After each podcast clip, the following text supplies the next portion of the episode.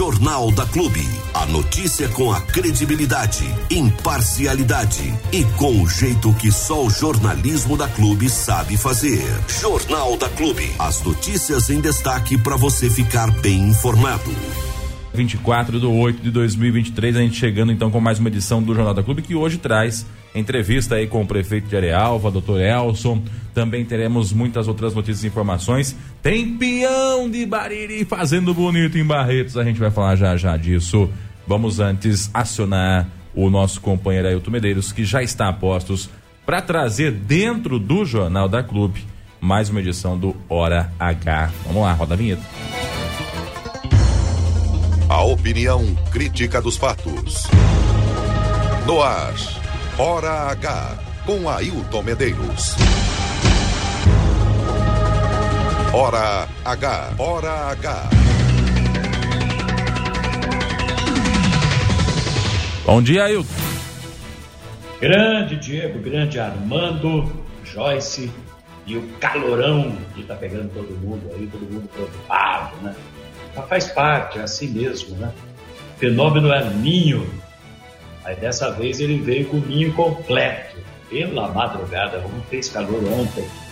Hoje deve seguir na mesma toada, segundo o Armando, mas a partir de amanhã já deveremos ter aí os efeitos de uma frente fria que vai se aproximando, quem sabe melhorando um pouco a situação para a gente, né? pelo menos é, momentaneamente, é o que se espera. Para falar com a gente, você já sabe, utilize o WhatsApp exclusivo do Hora H, 996961787. Eu repito, 996961787. E vamos lá, 7 7 da manhã, girando os principais destaques desta edição do Hora H. Prefeito recebe servidores da saúde em Jaú e diz que não sabia das perseguições que aconteciam Promessa agora é comunicar transferências com antecedência e justificar cada uma delas. Servidores poderão pedir férias igualmente com antecedência. Secretária admite falta de funcionários e prefeito promete abrir concurso. O acidente que matou o pequeno Arthur. Mãe fala com exclusividade ao Hora H e conta como é que tudo aconteceu no dia 8. Ela confirma que caminhão que bateu na traseira do carro da família não chegou a frear, o que ela atribui à distração do motorista. Protesto marcado. Cansados de tantos furtos e ameaças nos altos da cidade, moradores agendam manifestação para dia 2. Organizadora do protesto diz que ninguém suporta mais o abandono e a falta de policiamento nos altos da cidade, em Jaú. Essas e outras notícias a partir de agora no Hora H, aqui no Jornal da Clube. Hora H. Notícia responsável. Opinião crítica. Muito bem, agora são 7 horas e 10 minutos, 7 e 10. E finalmente o prefeito de Jaú recebeu servidores da saúde para discutir queixas de ameaças, perseguições e assédio moral foi ontem com presença de representantes do sindicato e também da secretária da Saúde. Começou que os celulares dos servidores tiveram de ser deixados numa caixinha do lado de fora da sala onde aconteceu a reunião. Vê se pode. Era para garantir que ninguém gravaria nada. Mas não adiantou, viu? Porque já tem muita coisa vazando por aí. Foi um momento para lavar roupa suja nessa reunião. Teve servidor enfrentando corajosamente a secretária Ana Paula e o próprio prefeito Jorge, mostrando que estão em pé de guerra contra as perseguições. O prefeito chegou a dizer que estava espantado, que não tinha conhecimento de muita coisa que estava sendo falada na reunião e prometeu providências.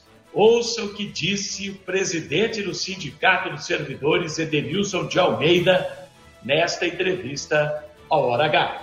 Foi disposto para o prefeito o que vem acontecendo sobre férias, sobre as trocas de setores, os servidores sem, sem a necessidade de ter uma explicação do que o, o porquê está sendo feita essas transferências, as perseguições, aí que o pessoal entende como perseguição. Enfim, foi exposto ao prefeito o que vem ocorrendo é, junto à Secretaria da Saúde. Essa carta que foi divulgada pelos trabalhadores também foi citada na, na conversa. Uhum. Enfim, a gente teve assim, uma boa troca, né? De informações, coisas que o prefeito não, não, não estava por dentro, sabendo, né? E a secretária procurou expor do lado dela, Ailton, o, a, parte técnica, né? A demanda técnica dela, a falta de servidores é constante aí no setor dela. Não foi reposto, os, os que aposentaram, os que faleceram, os que exoneraram para trabalhar em enfim. É, houve, sim, uma promessa por parte do prefeito repor, através do próximo concurso que está para sair aí, e houve também, assim, por parte da secretária, uma ação até positiva das críticas que foram feitas, feitas né, a respeito da secretaria dela. Pois é, o Edenilson comentou que o prefeito ficou espantado com narrativas de perseguições sofridas pelos servidores, como se nada disso estivesse na mídia, nas redes sociais, em discussão na Câmara de Vereadores, etc. Né? Prefeito dá uma de que não sabe nada de Araque. Essa que é a grande verdade. De qualquer maneira, fala aí, Edenilson. As transferências que ele ficou sabendo da, da, da, das mexidas que são feitas sem uma, uma pré-avaliação pré do que, do, do, no que vai mexer. Porque assim, quando você transfere um funcionário de um local para o outro, você, você mexe com transporte, você mexe com, com a família desse servidor que já está adaptado a um sistema, a um trabalho diário, de horários, né, de, de, de, de, filhos, maridos, enfim. Então, não estava sendo feito um critério a, a respeito dessas, dessas transferências. E o prefeito até ficou um pouco assim, é, espantado com algumas situações que foram colocadas lá pelos servidores. Então ele pediu, até ele pediu para a Paula verificar essas situações, se, se havia passado pela Paula, se havia passado pela coordenadora, e ficou acertado que as transferências agora, Ailton, serão feitas de forma técnica e através de notificações para que o trabalhador se prepare em caso haja necessidade das transferências. Tá? Às vezes não, não tá, elas estavam sendo feitas sem necessidades. Em vez de você mexer com um servidor, você mexe com dois. Você tira um do setor, põe em outro, automaticamente tem que voltar alguém de outro lugar para o lugar que saiu. Então, então ficou assim, meio que combinado com, com os servidores aí, que vai ser feito uma, de forma mais técnica, mais às claras. A verdade é uma só, os servidores têm que ficar em cima, porque nada foi resolvido. O Edenilson disse que pediu que tudo fosse lavrado em ata para poder cobrar depois e não passar batido. Ó, tá na ata, hein? Isso, isso, isso. Mas nada disso tem peso nenhum, a gente sabe. O prefeito dizer que ficou espantado, não sabia das perseguições e pedir para a secretária verificar isso, é ela que manda, é ela que persegue. Quer dizer, não resolveu nada a reunião, a verdade é essa. Sobre o pagamento do novo piso da enfermagem, o Edenilson falou que a prefeitura prometeu mandar projeto para a Câmara o quanto antes, provavelmente semana que vem. Mas os pagamentos vão ficar só para outubro, porque a folha de setembro já está fechada. É outra barbaridade. Alegaram que o dinheiro repassado pelo governo federal veio errado. O depósito foi feito errado, para menos. Olha que loucura. Quer dizer, tudo acontece com o Jaú quando eles não querem pagar. Essa que é a única e pura verdade. É lamentável o que esteja acontecendo com a saúde na nossa cidade. Lamentavelmente. Ora cá, com Ailton Medeiros. Jornalismo com personalidade. Agora são 7h16, nós vamos falar daquele acidente gravíssimo que tirou a vida do pequeno Arthur, menino de 10 anos de idade, pela primeira vez, a mãe, Andresa Luz, falou numa entrevista exclusiva para o Hora Ela acompanha o inquérito que apura as causas e as responsabilidades do acidente e contou como é que tudo aconteceu no finalzinho da tarde, quase início da noite, na terça-feira, dia 8 deste mês, na rodovia do Contorno, em um trecho que estava em obras. A família voltava para casa depois de um dia de trabalho. Tinha muito carro na pista, Andresa? Tinha uns 20 carros parados aproximadamente à frente, porque dava para ver de longe, né? Todo mundo com pisca-alerta. Parou um caminhão na nossa frente também, com pisca-alerta, uhum. e paramos atrás também com pisca-alerta. É, em poucos minutos, eu vi uma Toro Fiat preta. Uhum. Não sei quem é o dono, mas gostaria de saber, porque para mim ele é uma pessoa importante pode relatar. Por quê? É, essa pessoa dessa Fiat Toro, ela freou um pouco bruscamente. Eu olhei para trás e ela jogou o carro em cima dos cones, na pista onde está a reforma e saiu indo. Então, ele teve uma reação rápida, né? Uhum. E aquilo ali é, evitou uma colisão. Porém, em poucos segundos, que não deu muito tempo, né? Olhei Sim. para trás e só deu tempo de gritar caminhão. Foi as últimas palavras que eu dei. E aí veio o impacto do acidente, né? Que Entendo. foi da batida, colisão. Vocês é... estavam com o carro parado nesse momento? Parado, no pisca-alerta, estávamos todos parados. E, e estava o seu marido, seu marido estava marido dirigindo, do lado direito, quem que Arthur, estava? O Arthur na frente. O Arthur na frente. Também, tá. Eu no, atrás do meu marido, né, no motorista, atrás do motorista no banco traseiro, no cinto, e minha pequenininha no meio, também no cinto. Eu só tinha tirado ela da cadeirinha okay. porque ela estava incomodada. Sim. Tanto que se ela estivesse na cadeirinha, é, naquele impacto do acidente teria esmagado ela, porque não sobrou cadeirinha ali. E no momento em que o caminhão veio, ele não freou, ele simplesmente veio não, e bateu na traseira freou, de vocês. Bateu, é, não, não teve freio. Quem freou que eu vi foi a Fiat Toro. E da mesma forma que ela teve uma reação rápida e ela tirou e continuou pelo lado da reforma mesmo, eu acredito que se ele tivesse atento ao trânsito, no mínimo, ele teria se atentado a tentar, pelo menos, né, jogar na pista em reforma ali, porque ela não estava tão. estava é, em obra assim, mas daria para passar ali. Eu acredito que nem tombaria o caminhão, mas é a distração mesmo. É, que barbaridade, não? Que acidente terrível. O Arthur estava no banco da frente, ao lado do padrasto Jonathan. Atrás, a mãe Andresa, a filhinha do casal, a Sofia, de três aninhos. E o impacto foi tão forte do caminhão na traseira do Onix da família que todos ficaram presos nas ferragens. Durante quanto tempo vocês ficaram nas ferragens, Andresa? A gente ficou três horas nas ferragens, foi escurecendo. Graças a Deus, né, meu marido teve reação rápida. Eu gritava muito socorro, gritava, nossa, eu gritava demais, pedia para Deus ter misericórdia, pedir socorro. E, e aí começou a vir a própria população, né? Socorri, socorro mesmo demorou mais de meia hora para chegar. Foi a uhum. própria população que foi tentando puxar a porta do meu marido. Ele gritava para alguém tirar o cinto, que o tanque do carro estava cheio e ele precisava desligar a bateria do carro, que eu acho que ele não tinha notado o estado que ficou o carro, né? Estava vazando muito combustível. E, e aí ele conseguiu, rasgou o pé, tirando o pé do freio, para poder conseguir desligar a bateria do carro para não, não ter uma explosão. Né? Certo. Nesse momento, você eh, teve acesso ao Arthur? Como é que ele estava nesse momento? Sim, eu fiquei presa na ferragem eu e minha filha por três horas, né? Sim. Porém, é, eu conseguia é, chegar próximo a ele, não consegui tocar nele, porque como eu fiquei presa nos ferros, eu não, não consegui a distância necessária para conseguir chegar nele, não, não, tinha. Porém, ele já bateu a testinha no, no câmbio, já caiu de ladinho e eu gritava, filho, responde a mamãe, pelo amor de Deus, filho, responde a mãe, ele já não respondia. É, uhum. Eu não sei, eu acredito que ele faleceu na hora, no, no impacto, né? Porque a gente chamava, uhum. chamava e não respondia. Porém, se houvesse alguma possibilidade de tentar reanimar, de tentar né, salvar ele ali, infelizmente, por, pela demora que, que levou até o socorro chegar, é, okay. né, uhum. se fosse mais rápido, talvez teria uma chance.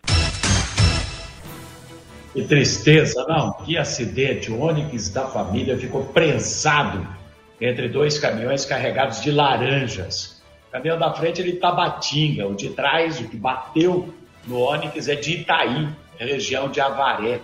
Segundo a Andresa, ela e o marido tinham comprado o Onix e acertariam a documentação, a transferência dele na quarta-feira, no Poupa Tempo em Jaú. O acidente foi na terça-feira.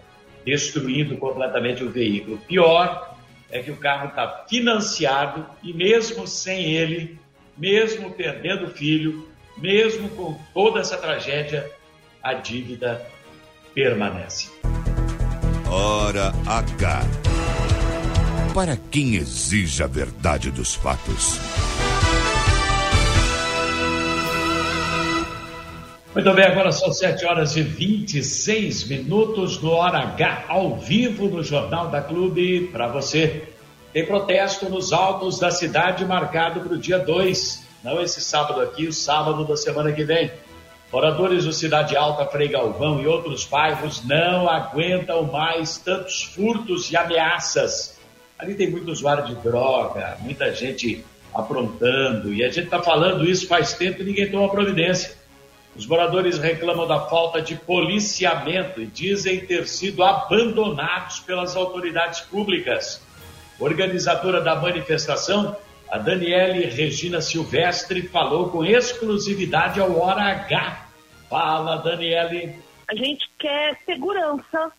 A gente só quer segurança, a gente quer viver em paz. Sabe por quê? Porque aquelas casas a gente paga, entendeu? A gente paga imposto, a gente paga a casa. E tá difícil, tá difícil. Todos os dias tem uma reclamação. É pessoas pulando o muro, entrando nas casas que não tem portão, como entraram na minha uhum. duas vezes, quebraram a minha porta, tiraram ela do batente, roubaram o que puderam, destruíram tudo. E entraram em casa, sabe, roubando roupa do varal, roubando uhum. sabão em pó, sabe, destruindo, roubando televisores, roubando pai de família, roubando famílias decentes. Você está entendendo? E a gente não está mais suportando essa situação. Antigamente passava a polícia, a viatura lá em cima, só que hoje não passa mais. Então o não grande tem. problema é falta de segurança. Esse é o grande problema. É falta de segurança. Realmente, a gente não tem segurança na cidade alta. É lá é, é assim, ó. Se invadiu sua casa, é, foi infelicidade, se me invadiram foi sorte. Você está entendendo? Eles não estão, tipo, é, escolhendo, eles estão invadindo, invadiram casa de senhoras, invadiram uma casa de uma grávida que ela passou mal, sabe? Uhum. Então, são pessoas que são usuários, é. entendeu? Uhum. E a gente não tem mais condição, a gente não tem condição de estar tá pagando policiamento, estar tá pagando guarda, não tem condição, gente, está muito difícil lá para cima. Certo. Você tá entendendo? Eu me sinto assim, ó, hum. deu a casa, cada um por si, e, e Deus, e segura na mão de Deus e vai. Meu Entendeu? Deus. Não, porque Agora... o ano que vem tem é. eleição. Sim, sim. Né? Uhum. Agora, vocês chegaram a reclamar, é, chamam a polícia, já reclamaram é, na prefeitura, enfim, já pediram ajuda para alguém? A gente cansou de gritar, a gente uhum. cansou de pedir ajuda. Parece que o nosso grito é silencioso. Uhum. Você está entendendo? Parece que eles só olham para a gente só por olhar, mas ninguém faz nada. A gente cansou de pedir policiamento, posto policial, a gente cansou de pedir ajuda em prefeitura, em tudo quanto é meio, Facebook, todas as mídias sociais. Ninguém faz nada. O que, é que, tá vocês, o que é que vocês pretendem fazer no dia 2? O que é que está programado? A gente programou uma, uma passeata pacífica, né? uhum, né? Buscando okay. segurança. Esse é o nosso lema. Segurança e viver em paz porque não tem condição. A gente pretende, né, sair da porta da minha casa, uhum. subir até lá em cima, na farmácia vermelha, descer a avenida principal e descer no bairro novo, que o bairro novo que está sendo agora mais, está sendo mais vítima, né? Que as é. casas são novas, né? Estão uhum. entrando, roubando fiação, roubando o que puder, estão roubando. E a gente quer fazer isso em cidade alta para que a gente espera que dê resultado. Se não der, a gente vai por cento da cidade. Olha que barbaridade a narrativa feita por essa moça, rapaz. As pessoas invadem as casas dos outros, levam a porta, arrancam do batente levam a porta embora, que é aquela porta metálica, né? Que é para poder vender, fazer dinheiro e comprar droga. E não tem policiamento. A mulher falou aí, antigamente se via viatura policial passar por lá, hoje não mais. O que, é que está acontecendo em Jaú?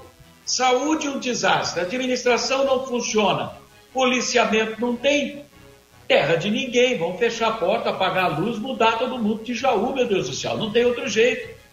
Horrível a situação. Eu vou ficando por aqui com o Hora sete e meia, combinado não é caro, senhor Armando, estou entregando no horário e segue aí com vocês o Armando, o Diego, a Joyce, com o Jornal da Clube pela Clube FM. Grande abraço a todos e até amanhã. Hora H, com Ailton Medeiros. A notícia do jeito que você gosta de ouvir. Ninguém é líder por acaso. Clube FM, liderança absoluta. No ar, Jornal da Clube.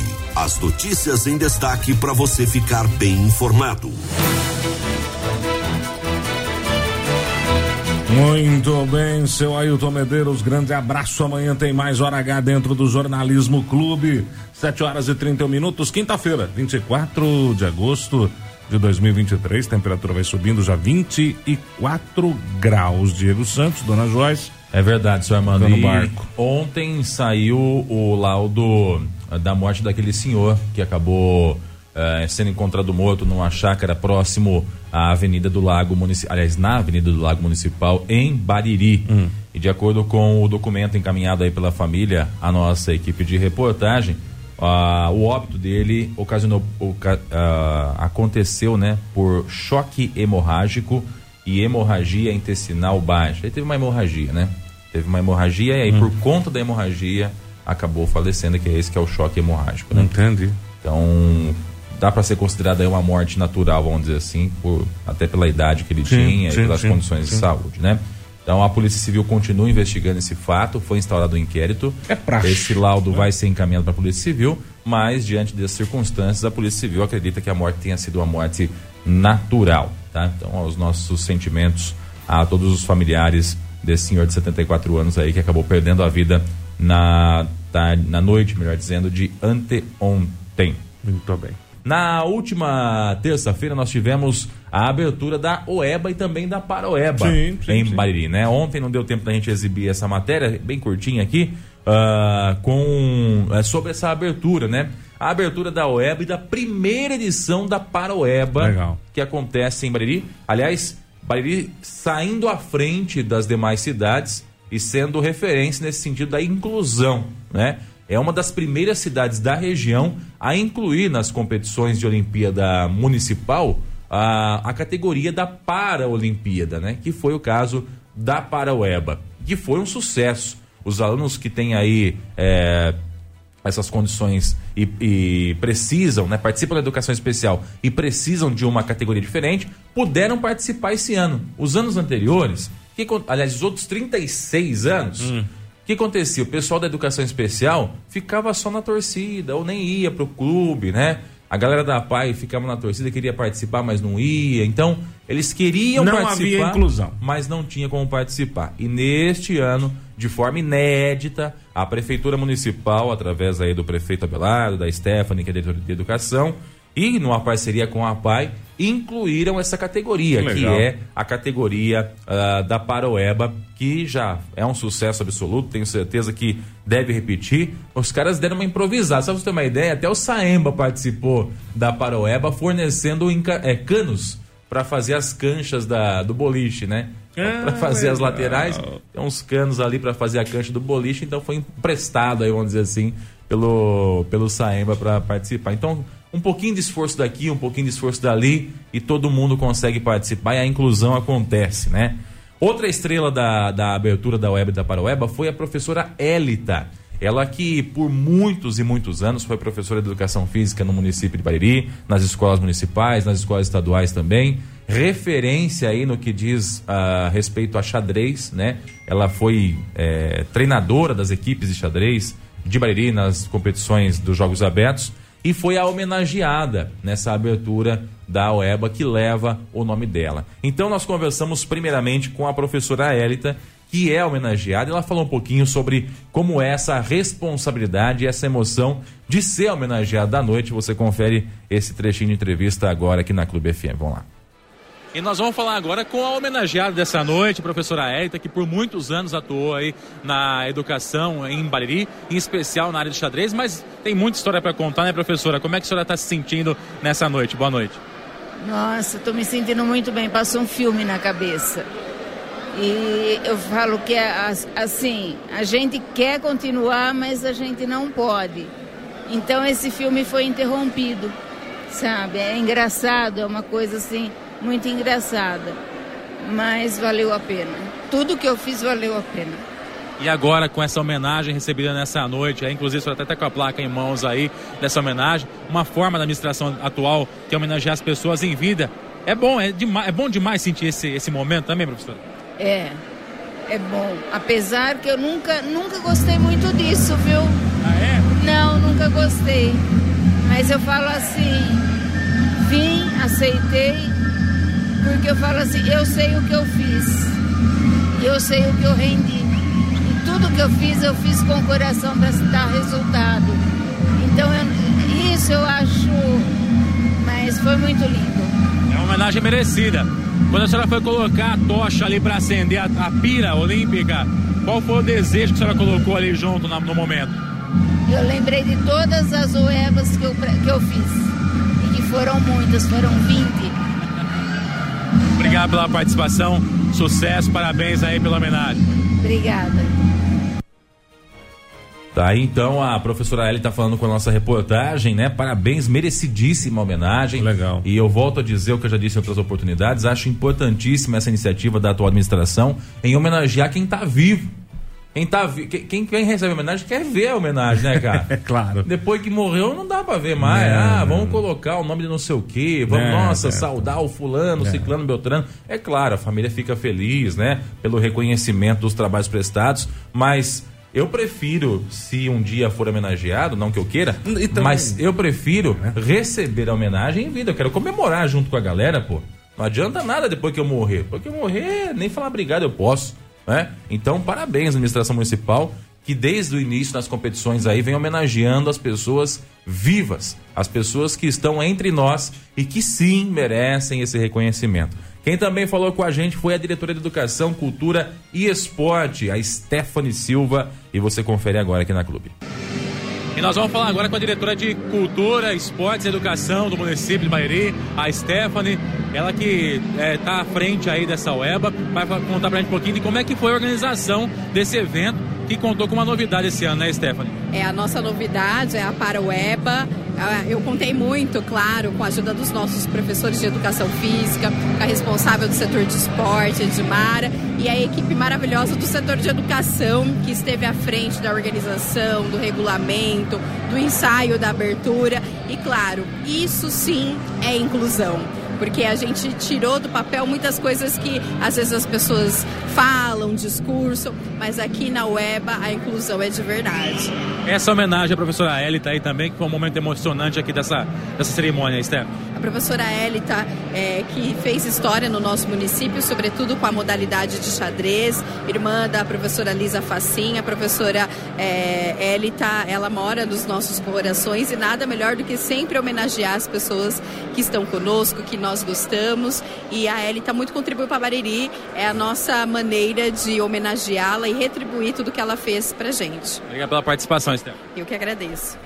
Beleza, então aí a professora Stephanie também falando um pouquinho sobre essa OEBA e para a OEBA, quem também falou com a gente foi o prefeito Abelardinho, que eu volto a dizer, numa iniciativa dele aí, que já foi voluntário da PAI também, numa parceria com a PAI, a Paroeba vem acontecendo, né? Não faltou investimento da prefeitura para que esse evento acontecesse da forma que aconteceu. O que foi necessário foi entregue. É claro, falha sempre tem, ajustes sempre tem que ser feitos. É a primeira edição da Paroeba que está acontecendo, mas eu tenho certeza que muito em breve vai se tornar uma referência estadual, por que não, essa Paroeba que vem acontecendo no município de Bariri. Vamos conferir o que falou o prefeito. Vamos lá.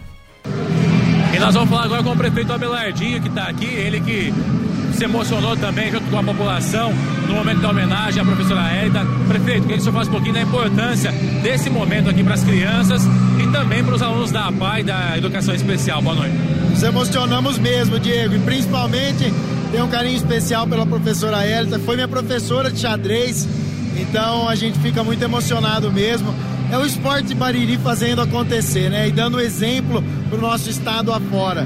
a gente tem o orgulho de dar continuidade ao EBA, essas Olimpíadas Estudantis, aqui na cidade de Bairi, que há mais de 20 anos, 20 anos é tradição no município. E agora a gente implementa a Paroeba, que também virou é, referência no estado e muitas cidades estão perguntando como é que é isso, como é que a gente faz. E graças a Deus a inclusão do município em Bariri está acontecendo e mais uma vez o esporte dando um show de solidariedade, de união. E o esporte transforma a vida, né, Diego? É muito importante. Prefeito, todas as escolas do município participaram, estão participando dessa edição mais uma vez da, da UEBA. Como é isso para a prefeitura também? Olha, é verdade. Todas as escolas municipais e as escolas particulares também se envolvendo nesse projeto maravilhoso. Eu acho que é muito gratificante, é sinal de orgulho. Eu só tenho que agradecer a toda a equipe de trabalho, ao setor de esportes, em nome da Edmara. Eu agradeço a toda a equipe de trabalho, junto com o setor de educação, que proporciona isso para nossa população de Bairi. Eu tenho certeza que esses jogos vai ficar marcado na vida, no histórico de toda criança, de todo adolescente que fez parte desse momento. Eu me lembro quando eu era é, estudante, participei da UEBA, pelo SESI, pela COEB, pelas escolas que a gente participou. Então é muito importante essa união e o principal, incentivar aos atletas a terem esse espírito de união.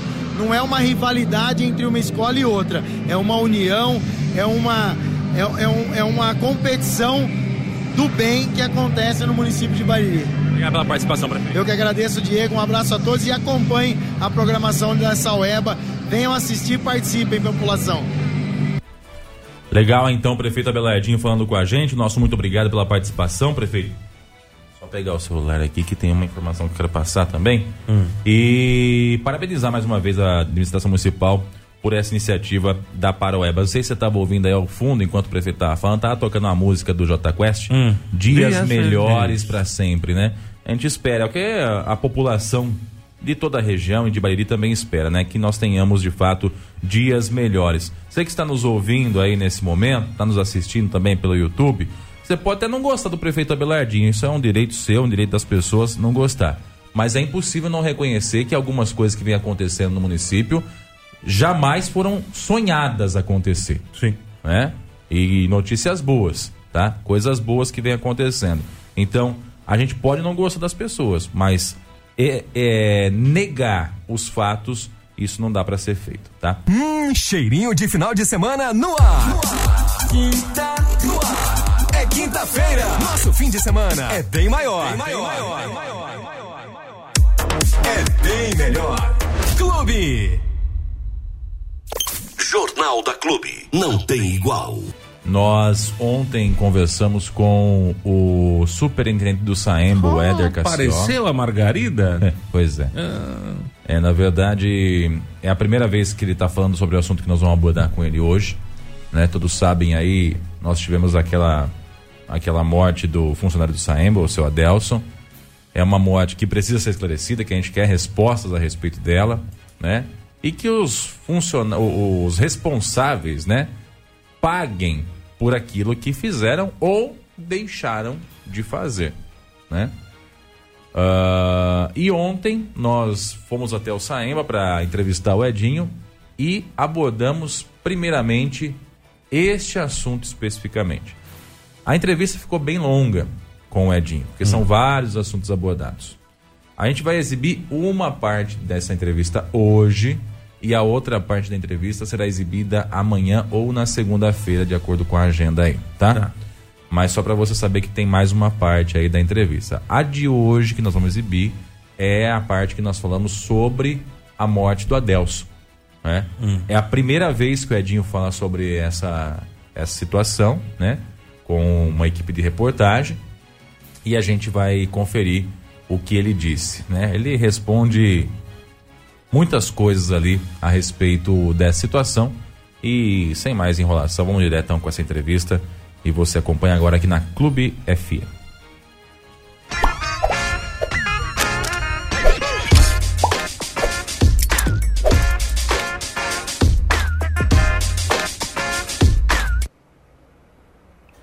E muito bom dia a você que sintoniza o Facebook da Clube FM, seja muito bem-vindo. Também a você que nos ouve através do 100,7, estamos juntos. Hoje nós estamos aqui no Serviço de Água e Esgoto do município de Bariri, o Saemba, aqui na sala do superintendente, para bater um papo com a Edinha a respeito de diversos assuntos envolvendo a autarquia Saemba.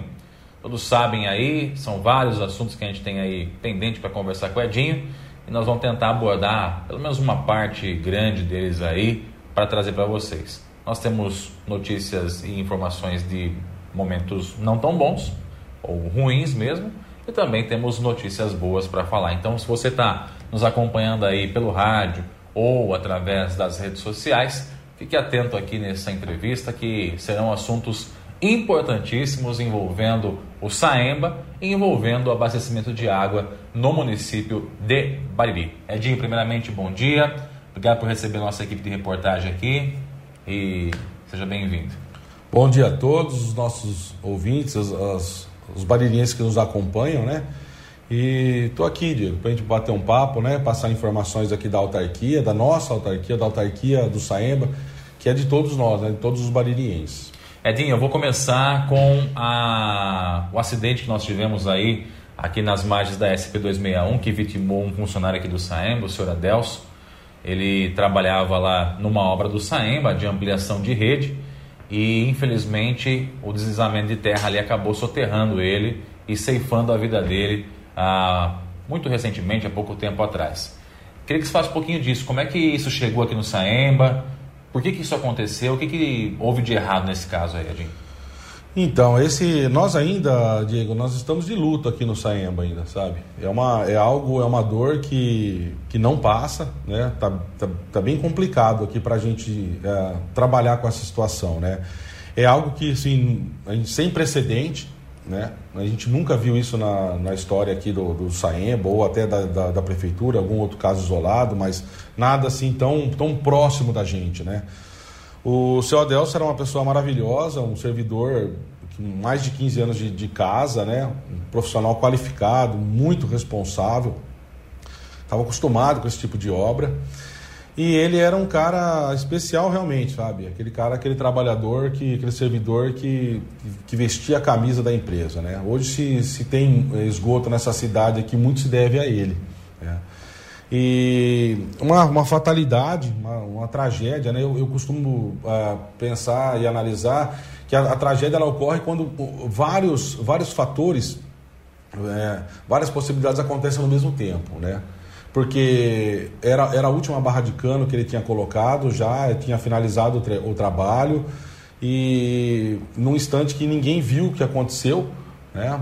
E aconteceu essa tragédia. Eu estava aqui no escritório, aqui onde eu fico mesmo, e chegou essa notícia devastadora, né? E aí a equipe na hora já acionou o corpo de bombeiros e prestaram todo atendimento e infelizmente eu, o, o seu Adelso veio a óbito, né? Uma... Como é que o Saemba encara essa, essa situação? Um acidente, uma tragédia, algo que não era previsto, algo que poderia acontecer é, em algum momento? Na, na, verdade, isso foi uma tragédia, né? É algo assim que não tinha nenhum sinal, não tinha nada que pudesse ter sido. Uh, eu, quando eu falo de várias possibilidades, é isso, né? É, sabe aquele se, se tivesse caído um pouquinho de terra, ou se tivesse é, ele saído um pouquinho antes, um pouquinho para lá. Enfim, é, é algo assim que realmente a gente fica imaginando, né? Nós estamos aguardando ainda a, as investigações, tem, tem investigação por parte das equipes é, responsáveis da, da, polícia, do Ministério Público, né? Nós temos uma, nós montamos uma equipe de trabalho aqui dentro do Saemba para as apurações, né? E, e, e, e, assim, é muito, tá, tá, muito recente ainda, porque a gente não tem muita informação, não tem muito dado ainda do que aconteceu, né?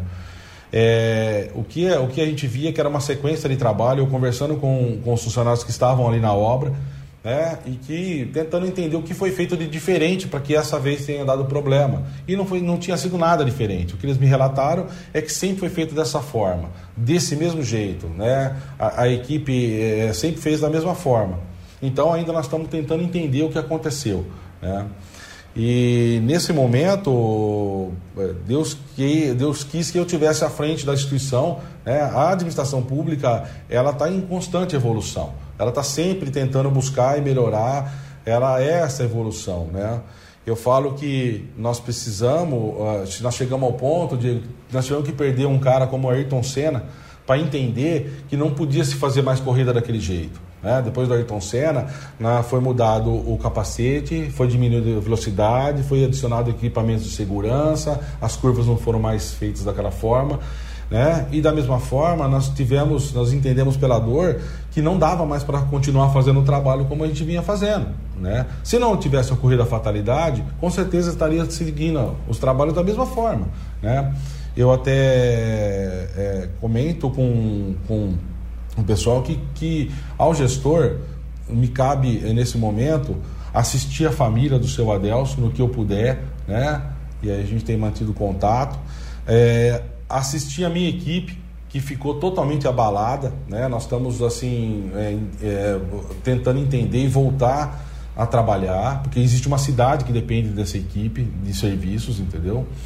E é, me cabe a responsabilidade de, não, de, que, de é, evitar que isso aconteça novamente, né? Aí... nós temos algumas normas regulamentadoras que existem praticamente desde a década de 80, que falam sobre os trabalhos de escavação, como era o caso ali uma profundidade de quase 4 metros, né, com um funcionário ali dentro. Não sei se ele estava com EPI ou não, e a forma como estava escorado essas paredes, a forma como era isso, enfim. Essas normas elas dizem que a situação tinha que ser diferente, pelo menos do que aparentemente estava ali. Por que, que no Saimba não se cumpria essa forma que desde a década de 80 é previsto é, é, é, legislado e é feito daquela forma, é dito que tem que ser feito daquela forma. É, e na, é, como que funciona o sistema de segurança do trabalho dentro da autarquia? A autarquia, ela não possui um profissional, né? Ou, geralmente em empresas eles têm ou técnico de segurança do trabalho, ou engenheiro de segurança do trabalho, ou todo... Tem empresas maiores que têm a CIPA, né? Que, são as comissões, e no SAEMBA a gente não tem essa estrutura. Né? Nós temos aqui contratado uma empresa que cuida da segurança do trabalho, né? Então, todos esses questionamentos, é, esse grupo de trabalho está abordando também, né, para ver realmente o que faltou e por que faltou, e se faltou, e como que teria que ter, ter, ter sido feito. Então, hoje, para você ter uma ideia, depois do acidente, a gente parou, nós não fizemos mais nenhuma obra de escavação acima de 1,25m, né? Nós estamos com até com uma demanda. É, porque nós estamos buscando o quê? A qualificação dessas normas, buscando quais são essas normas, a qualificação dos nossos funcionários e os equipamentos que são necessários para que a gente consiga fazer. Né? Então tudo isso está sendo abordado. Ali naquele local que vocês estavam trabalhando, o Saemba tinha autorização para fazer ali? Havia um projeto para que seja, fosse feita aquela obra lá? Tem, tem um projeto, tem um projeto, tinha sido estudado, um projeto, tudo. E ali era uma área institucional, é uma, era, não é uma área institucional e uma área verde, né? Uma área que a, a gente tem é, é, domínio sobre essas áreas, entendeu? E essa fatalidade, ela nos traz, Diego, essa reflexão e dessa mudança de estrutura, né? Nós precisamos mudar. E é aquilo que eu te falei, a gente não consegue fazer a, as coisas da mesma forma que elas eram feitas, né? Então, nós estamos enviando agora para o prefeito para que é, faça a propositura para o legislativo da criação de um cargo de engenheiro aqui no, no Saemba, que além de fazer o serviço é, de engenheiro, faça também a parte de segurança do trabalho, que ele consiga visitar e consiga estar em loco, e é uma, é uma demanda que precisa ser atendida. Tem alguém que faz isso hoje no Saemba que seja concursado? Não, na verdade, o que, que acontece? Como, como eu te disse, a gente tem uma equipe, tem uma empresa que é contratada para fazer essa, essa segurança do trabalho, para gerar os laudos, fazer os acompanhamentos. E é, lá a Câmara já tem um pedido nosso de uma função gratificada, já faz um tempo que está na Câmara, que é para a criação de um gerente de, de, de, manutenção, que é essa pessoa que vai estar em campo, né, que vai gerar essas ordens de serviço e que vai estar acompanhando esses aí, né, que vai ser preenchida por um servidor é, de carreira do, do, da autarquia que vai ser, após a aprovação do cargo, vai ser capacitada para esse tipo de, de, de, operação. A tragédia do Adelson era uma tragédia evitável, Edinho? O que, que eu te digo, Diego? Eu, eu, é, depois que passa o, o, episódio, a gente consegue achar várias situações aí que poderiam ser evitadas, entendeu? Mas eu, eu, eu vejo que é assim, era uma, era uma modos de trabalho deles, que eles sempre trabalharam dessa forma, entendeu? E não tinha uma. não foi algo que foi é, vamos dizer assim, é, negado ou, ou, algo que foi é, esquecido, né? Que se tivesse feito, tinha, era algo, essas barreiras de contenção, alguma coisa assim, nunca teve no Saemba isso aí entendeu? Esses, essa, esses equipamentos, né? Não foi, não foi que ele deixou de levar ou alguém não percebeu a situação. Então, eu não, eu não, eu não consigo te definir isso. Em algum momento, algum técnico de segurança do trabalho ou algum engenheiro notificou o Saemba para informar que a forma que vocês vinham fazendo desde sempre, segundo não, você, não. era incorreta, Edinho? Não, até, até onde eu tenho informação, não. Né? Esse grupo de trabalho está levantando tudo, todos essa, esses comunicados, toda a comunicação junto a essa empresa, ou junto a funcionários, ou junto a todo mundo, para tentar ver se realmente existia essa informação. Mas a, de, de, da no, de, de, quando eu assumi até agora, não tinha essa informação, não. O que, que o Saemba fez a partir do acidente com relação a isso, Edinho? Então, é aquilo que eu te falei. A primeiro, a gente tentou, nós pedimos ajuda para a prefeitura, né? Através de ofício, solicitei ajuda do prefeito para que ele disponibilizasse o técnico de segurança do trabalho que a prefeitura tem para nos acompanhar nessas obras. Mas a Procuradoria Jurídica negou o nosso pedido, dizendo que a autarquia teria condições e teria como é, é, contratar alguém e fazer isso, né? Então, nós voltamos à tratativa com a empresa que também presta serviço com a gente, só que eles também não conseguem atender. Então, nós, nós estamos agora o quê? É, na, na, contratação de uma empresa para fazer a, a NR, né, que são as normas regulamentares que você disse, para treinar a nossa equipe, para poder é, entender os equipamentos que, que, se necessitam, né, e não só essa NR, não, não tinha NR nenhuma. Né? A NR trabalha em altura, por exemplo, que nós agora ficamos sabendo que é, acima de um metro, acho que acima de dois metros necessita, né? Uhum. Então, às vezes, o, o, funcionário tem que subir num caminhão ou subir numa caixa, tem, numa, num reservatório de água. É importante ter essas certificações. Então, entre essa e outras, estamos fazendo levantamento de tudo o que precisa para poder realmente é, evitar que algo assim aconteça novamente. Edinho, a gente sabe que para funcionários desse tipo de setor é importantíssimo o equipamento de proteção individual, o tal do EPI, né, que tanto se fala. O Saemba hoje tem EPI para todos os funcionários? Como é que está essa situação? Porque muito foi dito a respeito disso, é. principalmente depois do acidente tem, tem, sim. De, de, de, quando nós entramos, nós, nós adquirimos todos os EPIs, nós fizemos a entrega, eles receberam treinamento dos EPIs, todo mundo tem certificado, essa parte é tranquila. Eu acho que o que mais faltou, uh, eu acho que aí, no caso, que é o nosso, nosso nós estamos debruçando sobre o estudo, é do, do é, equipamento de proteção coletiva, que eu acho que é, o EPI tá, é, é, é, o, é assim, o, é o que menos fez a diferença nessa, nessa situação, né? Mas seria uma, essa, essa parte de contenção de barreira, essa parte de, de colocação do, do, da, do, da terra, eu acho que é mais ou menos por aí uh, os estudos que nós estamos caminhando agora, que eu acho que é isso que de repente faltou. Né?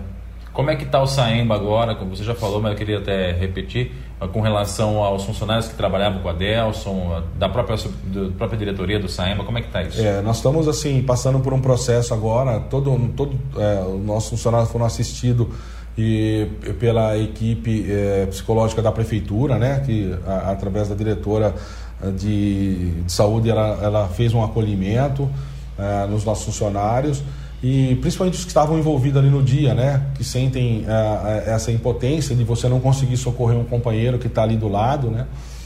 E que realmente é uma situação que é, é, é, aquilo que eu te falei, Diego. A gente não, não, não, imaginava nem por onde começar, porque é uma situação que ninguém previa, é uma situação que ninguém nunca passou por aqui, né?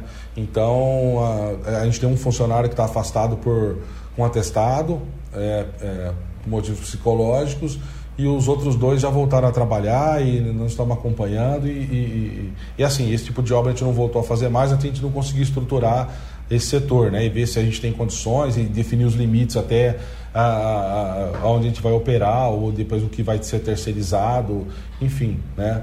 Eu falo que a gente é, são, são situações que mesmo quem está mais preparado, uh, Diego, acontece. Essa semana aconteceu em Ribeirão Preto, uma obra exatamente igual à nossa, né, no canteiro central lá de Ribeirão Preto, dois trabalhadores do departamento de água lá de, de Ribeirão Preto, tiveram um teve a vida a, ceifada igual o seu Adelso, e o outro está na UTI, né? Foi recolhido e conseguiu ser resgatado com sinais vitais, mas também né, com essa situação. E lá ainda eu questionei, foi a mesma situação, perguntei para um amigo que trabalha lá na situação, e, e, foi a mesma situação que aconteceu com, com Bariri, né? Então a gente vê que é, são situações que a gente tem que, depois que a gente acontece, a gente enxerga a vida com outros olhos. Né? Então não dá mais para fazer as coisas da mesma forma. E por isso nós estamos fazendo uma série de, de solicitações ao prefeito de mudança na estrutura da autarquia. Tá? Para que a gente consiga atender e atender com, com qualidade, com segurança e conseguir os trabalhos. Né? O Edinho, você se sente culpado pela morte do Adelso de alguma forma? É, de maneira. Eu, eu, não, eu não posso trazer para mim essa culpa, é, mesmo porque é, Diego, eu não, eu não tenho não, não, tenho informação disso aí. Eu não tenho como ser culpado da, da morte de uma pessoa. Ninguém sai da sua casa para trabalhar e, e falar assim, não, eu vou é, fazer é, ocorrer um acidente ou eu vou lá só para fingir que eu estou trabalhando, entendeu? Então é uma questão assim que Bariri tem muito disso, sabe, de atribuir essas questões aí. Na hora de, de, de cooperar, na hora de ajudar, você não encontra ninguém, né? Mas na hora de apontar e na hora de fazer esse tipo de, de questionamento, é, é, é, isso acontece, né? Mas isso já me disseram que é do, do setor público e principalmente de cidades como Bariri, isso é, isso é comum. A gente enfrenta Assim, eu, eu nem no meu pior sonho imaginei passar por uma situação dessa, sabe? Mesmo porque, eu repito, era um amigo meu. O senhor Adelso era um amigo, era uma pessoa que eu depositava confiança. Né? As questões mais críticas aqui em relação ao, ao esgoto eu tratava diretamente com ele, ele conversava, a gente sempre batia muito papo. Profissional muito qualificado para fazer o que fazia. Né? Ele era o gerente dessa obra aí, ele que fazia, faz, falava o que tinha que fazer, onde tinha que fazer, porque é assim que comanda, o encanador que comanda a obra, né? Comanda a máquina, o auxiliar. É realmente uma tragédia, né? É lógico que a gente nunca vai esquecer isso, sabe? É, nunca vai ser esquecido. E, e, a gente tem que aprender, aprender, infelizmente, né? Eu, aquilo que eu te falei, tivemos que perder um cara do calibre do seu Adelso para entender que as coisas têm que mudar, né? Legal. Eu vou fazer um breve intervalo aqui nessa entrevista com o Edinho, o Éder Caciola, superintendente do Saemba, e daqui a pouco a gente volta para tratar de outros assuntos e aí para trazer notícias a respeito da estrutura do Saemba também, de como ela está sendo montada, das coisas que estão sendo feitas. Então continua com a gente aí, a gente volta já. Ah, então essa primeira parte da entrevista com o Éder Cassiola, o Edinho, né, que é superintendente do Saemba, que é o Serviço de Água e Esgoto do município de Bariri, falando com a gente sobre essa, essa morte do Adelson aí. E a gente bate nessa tecla porque a gente não quer que seja um assunto esquecido. Imagina. A gente não quer que este evento, esta fatalidade, esse acidente, seja lá como for que vai ser nominado isso, que ele não, não sirva para nada que ele sirva pelo menos para trazer mais segurança para os demais funcionários da, da autarquia, que se expõem ou se expunham da mesma forma que o Adelso se expunha. Então isso tem que mudar e mudar o mais rápido possível. Toda e qualquer homenagem não vai trazer o Adelson de volta. Então a, a justiça tem que ser feita para minimamente dar um pouco de conforto para a família e proteção para os seus companheiros de trabalho. Eu vou mais longe, viu, Diego? Eu, não, eu já não classifico mais como um acidente, até porque, diante de tudo que o senhor trouxe aí de normas de segurança e tudo que foi falado, tudo que foi visto, é claro e evidente que as normas de segurança não foram cumpridas, né? Isso é claro, isso aí não adianta a gente ficar tapando o sol com peneira aqui que não funciona, não dá certo. Se a norma determinava um escoramento e o escoramento não aconteceu, ponto, acabou, a norma não foi cumprida. Então já deixou de ser um acidente, né? O que precisa se encontrar agora é quem é responsável por isso, tá? Então acho que a gente não tem, não é, não é nosso papel, não é papel da imprensa julgar. Quem julga é a justiça. Mas também não é papel da imprensa passar a mão na cabeça de ninguém. E isso nós não fazemos aqui eu já descartei desde o começo a hipótese de um acidente assim, quando todas as normas de segurança estão sendo cumpridas E mesmo assim há uma fatalidade. Ó, tudo que se podia fazer para se evitar foi feito e mesmo assim não adiantou. Então foi um acidente. Foi um acidente. Aí sim. Agora, quando nós temos normas que não são cumpridas, já não é mais uma fatalidade. Alguém é responsável, o responsável tem que aparecer. Então nós não vamos ficar passando a mão na cabeça de ninguém, não, gente. Para, isso aí não existe, tá? Não é papel da imprensa julgar, mas não é papel da imprensa também defender. Sim, entendeu? não tá, não, não nós, não somos, nós não somos advogados aqui de ninguém, Não, entendeu? não temos essa função, né? Não é nosso, não é nosso papel, não. Então acho que o que, o que precisa e com muita urgência é se definir de quem é a responsabilidade. E esta pessoa ou pessoas paguem pelo erro que cometeram, porque é um erro. Não pode, tinha que ter escora, não tinha escora. Não pode, o trânsito tinha que ser interrompido para caminhão pesado, não foi interrompido. Não pode, a terra não poderia ser colocada na beirada como foi colocada. Não pode, havia teria que haver escadas de tantos em tantos metros, não havia escada. Não pode, não pode, não pode. Se não pode foi feito, alguém errou e este erro custou a vida de uma pessoa. Aí o que cabe agora à justiça é definir se este erro é um crime é, culposo, né? Onde a pessoa tem a culpa, mas não a, a, intenção. a intenção, ou é um crime doloso, onde a pessoa é, é, teve a intenção, sabia, assumiu o risco e foi embora. Entendeu? Então é isso que a justiça tem que definir e é isso que nós estamos esperando aqui. Beleza? Volto a repetir, não vamos passar a mão na cabeça de ninguém, não, gente. Tá errado, tá errado. Não tem meio errado nem meio certo. Tem certo e tem errado. E nesse caso, está errado. A notícia com imparcialidade que você exige. Se ligando na hora, 8 horas e 37 minutos, 8 e 37, Clube FM 100.7, mais de 28 cidades sintonizadas e recebendo o sinalzão da Clube FM. E por falar em regional, já que a Clube FM é muito mais que regional, vamos para a região, Diego Santos. É verdade, mano. Nós estivemos em Arealva conversando com o doutor Elson Banuto Barreto, ele que é médico e também prefeito da cidade, está no quinto mandato aí. Atendeu nossa reportagem. Ele teve um problema de saúde recentemente, ficou Hum. um tempinho aí meio que afastado da- das atividades da prefeitura, mas está de volta, está de volta e atendeu nossa reportagem e falou um pouquinho sobre tudo ali da, da prefeitura. A gente vai soltar um trecho dessa entrevista. Tem outros assuntos que a gente abordou também, a gente vai trazendo também ao longo da, da semana. Um dos assuntos abordados com o Dr. Elcio foi justamente a questão da saúde no município de, Bora, de Hum. Boracéia, perdão, de Arealva, né? Que hoje tem a Santa Casa, os pós de saúde e muitos outros assuntos aí de Legal. atendimento à população. E você confere agora aqui na Clube FM. Saúde aqui de Arealva, do povo de Arealva hoje, doutor? Ah, olha, a saúde de Arealva anda bem, sempre andou bem, né? E eh, atualmente anda melhor, né? Cada, cada dia que passa a gente procura, nós procuramos fazer me- o melhor para a saúde. Nós temos aí as unidades básicas de, de saúde, né? Funcionando e funcionando bem, né? Eh, nós temos a Santa Casa de Arealva, que é um exemplo para a região. né? Nós temos aí bons médicos que atuam lá, lá na Santa Casa e a Santa Casa, principalmente, dá cobertura às pessoas que procuram. É, não é uma, uma cobertura é, assim é, enganosa, fictícia, né?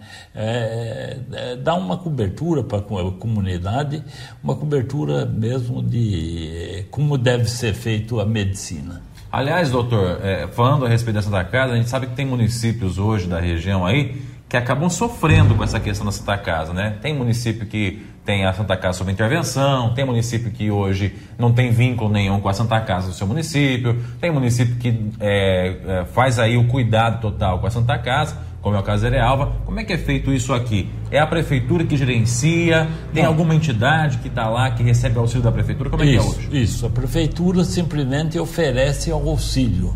a entidade lá. Então, é, na elaboração do orçamento do município, né, todo ano, a gente procura eh, se informar das necessidades de, de, de cada entidade, né? E daí a Santa Casa nós é, procuramos é, e, e passamos as subvenções de acordo com aquilo que merece mesmo a, a, Santa Casa. Muitas vezes nós complementamos é, esse orçamento né, para a Santa Casa.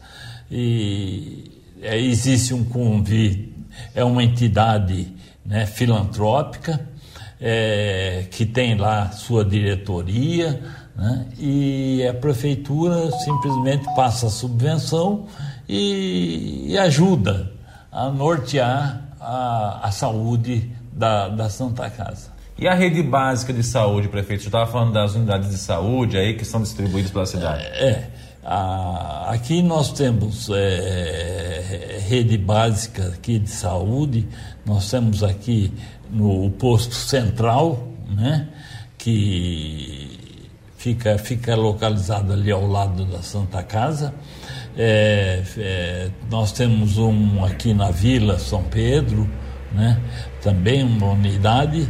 É, nós temos unidades em Marilândia, nós temos unidade é, em, Jacu, em Jacuba e temos unidade em Santa Isabel funcionando. Ou seja, são, são unidades que são pertencentes também à prefeitura e que recebem essa atenção especial. Isso, é, recebe é, uma atenção especial e é muito bem é, gerenciada, administrada né, pela, pela coordenadora de saúde. É, né, nós temos aí é, uma diretoria de, de saúde e é isso. Nós trabalhamos em prol da comunidade.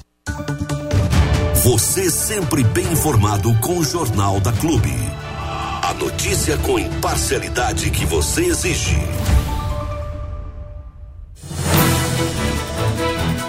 Tá então essa entrevista com o Dr. Elson Banuto Barreto, ele que é prefeito de Arealva. Ela vai estar tá na íntegra daqui a pouquinho nas redes sociais da Clube FM também. E a gente vai exibindo os trechos dela aqui, porque são vários assuntos. Então, para não exibir Sim. toda, né? Ficou um pouquinho extensa, a gente fracionou ela para ir exibindo aqui no Jornal da Clube. E falando em saúde, a Joyce falou com o Gerry também, né, Joyce? Isso mesmo, aproveitando aí, né, que estava falando sobre saúde também estive lá em Itaju falando com o prefeito Gerry também a respeito de saúde. Lá eles estão, estão tendo já há um tempo uma preocupação com os trabalhadores, né, que estão aí o dia todo trabalhando, não tem tempo para se cuidar, então eles colocaram também consultas noturnas. Falei um pouquinho a respeito disso com ele e também sobre cirurgi cirurgias eletivas. Vamos lá então, vamos lá. Um olá para você que acompanha a Clube pelas redes sociais ou sintonizado no 100,7. Hoje estou aqui em Itaju para falar sobre saúde. Aqui tem acontecido um movimento muito legal que é a respeito das consultas, dos atendimentos no período noturno. Quem vai falar a respeito disso para a gente é o prefeito Gerry. Prefeito, é, de onde surgiu é, a necessidade de se colocar atendimentos noturnos? Bom, bom dia a todos os ouvintes da clube. Né? Isso daí foi é, o, o, nós, a visualização que nós tivemos, até em decorrência um, até do, dos munícipes, a procura, aqui a gente viu o centro de saúde nosso, a procura grande, resolvemos o quê? Fazer uma licitação e contratar mais médicos. Né? Hoje temos médicos no período da manhã, período da tarde e período da noite, até entre nove e meia e dez horas da noite. Né? Além disso, temos também um dentista noturno, que é a decorrência para atender aquela pessoa que trabalha no decorrer do dia e só tem no período da noite para procurar o centro de saúde, procurar um dentista. Então, um primeiro suporte ele é feito aqui no nosso centro de saúde com o nosso dentista. Então, para ter acesso, é o mesmo procedimento como se fosse no período diurno. Exato, isso mesmo. Período da tarde, né, temos médicos bons. Período da noite mesmo, nossa, tem sido uma procura. E são pessoas assim que trabalham no decorrer do dia. Que às vezes fica difícil de procurar um médico no decorrer do dia e vem procurar um período da noite. Tivemos já no decorrer do, do mês mesmo, mais de mil, mil atendimentos no nosso centro de saúde, né? Isso é bom porque isso daí evita da pessoa ir para Bariri, o atendimento sem Bariri, ou seja, a Santa Casa evita de receber mil pessoas no mês que estão sendo atendidas aqui no no- nosso município. né? E pulando um pouquinho também de assunto, mas também ainda dentro da saúde, é a respeito das cirurgias eletivas. É, fiquei, sabendo que o senhor se preocupou, né, aí com a fila de espera, como está a respeito disso? Isso. É, é, a demanda era muito grande, né? Já oito anos, né, praticamente, pessoas aguardando na fila para cirurgias de hérnia, de vesícula. Isso é horrível, né? Imagina uma pessoa. Fizemos uma licitação que ganhou, foi a Santa Casa de Jaú, e já teve várias cirurgias já sendo feitas aqui no município, né? Nós temos agendado, passa aqui pela nossa banca, a pessoa é analisada, e logo em breve é feita já a- a- a- o período já de, de preparo da pessoa junto à Santa Casa de Jaú e feita a cirurgia. Tem sido muito assim gratificante a gente ver essa fila zerando. Já teve bastante atendimento, então. Muito, muitos atendimentos já. Nossa, já fizeram várias cirurgias e aquela cirurgia de, de, para- pa- de furo, né? Ou seja, a, no caso, a recuperação da pessoa é melhor, não é aquela de corte, né? Então a recuperação da pessoa é muito melhor, né? É muito mais rápida. E já tem algum planejamento de colocar outros tipos de cirurgia? É um estudo mais para frente, né? Primeiro a gente queria zerar essa parte, né? Então zerando que a demanda dessas cirurgias, tanto de hérnia como vesícula, era muito grande. Eu falo pessoas de oito anos, né? Teve pessoa que veio aqui falar comigo que fez um agradecimento que podia hoje comer alguma coisa a mais, uma coisa diferente, coisa que antes ele não podia fazer. Há mais de oito anos a pessoa aguardando ali. Graças a Deus tem sido muito gratificante ver isso, né? Tá certo, então, prefeito, muito obrigada. Estivemos aqui em Itaju para falar a respeito da saúde. Aqui é a Joyce Devitt para o jornalismo da Clube. Você sempre bem informado com o Jornal da Clube. A notícia com imparcialidade que você exige.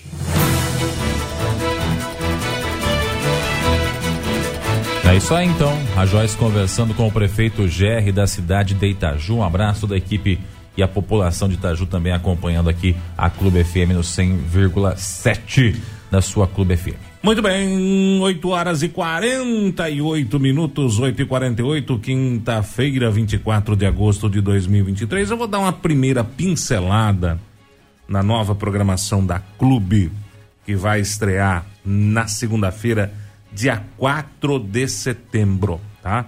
Nós tivemos algumas mudanças para a área de jornalismo, principalmente, para que você, ouvinte clube, tenha sempre a melhor informação, com a credibilidade que você já está acostumado do jornalismo da Clube FM. Foram analisados diversos fatores para que essas mudanças acontecessem. Primeiro, é claro, o pedido dos ouvintes, né? Nós temos muitos, muitos, muitos ouvintes que no período da manhã, nesse horário que nós estamos apresentando o jornalismo, estão trabalhando, né? Mesmo que nós é, é, disponibil- disponibilizemos o, o jornal em- no podcast, tá no YouTube, para quem quiser ouvir a hora que quiser, da forma que quiser, ainda tem a galera que prefere ouvir no rádio, né? Ouvir o ao vivo, acompanhar pelo rádio. Então, um dos pedidos era também que a grade do jornalismo da emissora aumentasse. Pois bem, a gente já tá com esse pedido faz tempo. Quem acompanhava a clube lá atrás, lembra que o jornalismo da clube era praticamente a manhã toda, né? Começava às 7 horas da manhã e até meio-dia, né? O jornalismo da clube era a manhã toda de muita informação pro ouvinte clube. Pois bem, levando em consideração que ano que vem é um ano de eleição, né? É um ano importante para muitos municípios, aliás, para todos os municípios, que é o momento em que a população define se muda, se não muda, se troca, se não troca, o que vem, o que sai, o que entra, enfim. Nós estamos ampliando o jornalismo da Clube FM. Então, a partir do dia 4 de setembro, o jornalismo da Clube volta ao horário do almoço, tá? a partir do dia 4 de setembro, o jornalismo da clube volta a ser exibido no horário do almoço. Em virtude de tudo isso que foi falado. Ouvinte pedindo, patrocinador pedindo e as eleições que estão se aproximando. E é claro que é importante o papel da emissora neste momento decisivo na vida de cada um dos nossos ouvintes e no desenvolvimento do município, né? Trazer a informação com credibilidade e com a rapidez que você já está acostumado, está acostumado aqui no 100.7 da sua Clube FM. Então vamos lá, rapidinho programação da Clube, tá? Vou começar, é de segunda a sexta que eu vou falar agora, vou começar na zero hora. Da zero hora até as três horas da manhã, não muda nada, continua do jeitinho que tá a programação musical de qualidade da madrugada da clube, para você ter sempre a melhor sintonia. Perdeu o sono de noite, tá no trabalho, tá na estrada, você tem sempre a melhor programação musical da zero até as três horas da manhã aqui na Clube FM. Das três da manhã às quatro da manhã, nós temos aquele momento da oração, né? O momento religioso. Esse horário, três horas da manhã, é o horário aonde para, para a Igreja Católica, né? Por exemplo, é, é o horário da misericórdia, né? As emissoras católicas nesse horário retransmitem ou transmitem o terço da misericórdia. E é claro que a clube também faz parte é, deste momento de oração, principalmente a madrugada, que a gente sabe que é tão difícil para algumas pessoas, é, a, a, a, solidão da madrugada, os problemas, às vezes as pessoas acabam cometendo loucuras aí na madrugada, então a Clube FM também faz parte da sua madrugada com este momento forte e intenso de oração. Às três horas da manhã, você tem o terço da misericórdia e o terço mariano. É uma hora para você ter esse encontro com Deus e poder é, rezar. Às quatro da manhã já chega com tudo o Fernandão, Fernando Foloni, queimando o chão do rodeio, melhor programação da sua madrugada, já desde as quatro horas da manhã, com locução ao vivo, tá? para você poder bater aquele papo, pedir sua música, no melhor do, do, do, da programação do seu rádio. Aí nós vamos ter módulos informativos agora também na programação da emissora. Esses módulos informativos eles vão entrando, tá? De tempos em tempos na grade da emissora para trazer informações da região, informações é, é, importantes que você acompanha na grade toda, tá bom? O Jornal da Clube, edição da manhã, vai ter uma pequena mudança é uma reduçãozinha de horário, pequenininha, para a gente poder compensar o dose beat, né? Porque senão a gente estaria tirando muito horário do musical. Então, o Jornal da Clube, edição da manhã, é das 7 às 8 e meia, a partir do dia 4. Das 7 às 8 e meia, uma hora e meia de jornalismo ao vivaço nas manhãs aqui na Clube FM. Às oito e meia, e aí das oito e meia às onze e meia, tem o Dose Beat com a Mirelle, tá bom? Dose Beat da Clube para você ter a melhor programação musical na sua manhã, sempre com muita energia positiva. E aí começa a mudança também. Das onze e meia da manhã à uma da tarde, volta o Jornal da Clube, edição do almoço, viu? Das onze e meia à uma da tarde, volta o Jornal da Clube, edição do almoço. Beleza? De segunda a sexta. Segunda a sexta, porque final de semana é musicão de qualidade para você, tá bom? Aí depois a gente tem o Rogério Moraes, que também mudou, em vez de começar às 14, começa às 13. É o Chega Junto com o Rogério Moraes, que vai das 13 até as 16h30. Depois vem o Léo Oliveira, do jeitinho que o povo gosta, belezinha, manda bala, com a melhor programação até as 19 horas. Às 19 horas nós temos a Voz do Brasil, das 19 às 20 horas, o horário tradicional da Voz do Brasil, não tem, ah, não vamos flexibilizar aqui, né? Muita emissora já flexibilizando, a gente mantém o horário padrão da Voz do Brasil, das 19 às 20 horas. Aí nós temos mais uma mudança na programação da clube. Às 8 da noite, nós tínhamos o Eletro DJ com o DJ Júlio, né? Às 8 da noite. O Eletro DJ foi um pouquinho mais para tarde, né? Para mais tarde da noite. Porque das 8 da noite até as 22 horas, agora tem o Clube do Flashback com o Mingo. E ao vivaço, viu, gente? Ao vivo. Agora de segunda a sexta, de segunda a sexta, você tem também programação ao vivo das 8 às 22 horas com o Clube do Flashback. A melhor programação para você matar saudade das grandes baladas dos anos 60, 70, 80, 90, de segunda a sexta, das 8 da noite às 22 horas, tem o Clube do Flashback comigo, maravilha. E o DJ Júlio chegando das 22 até a zero hora. Até as 23h59, até meia-noite, tá bom?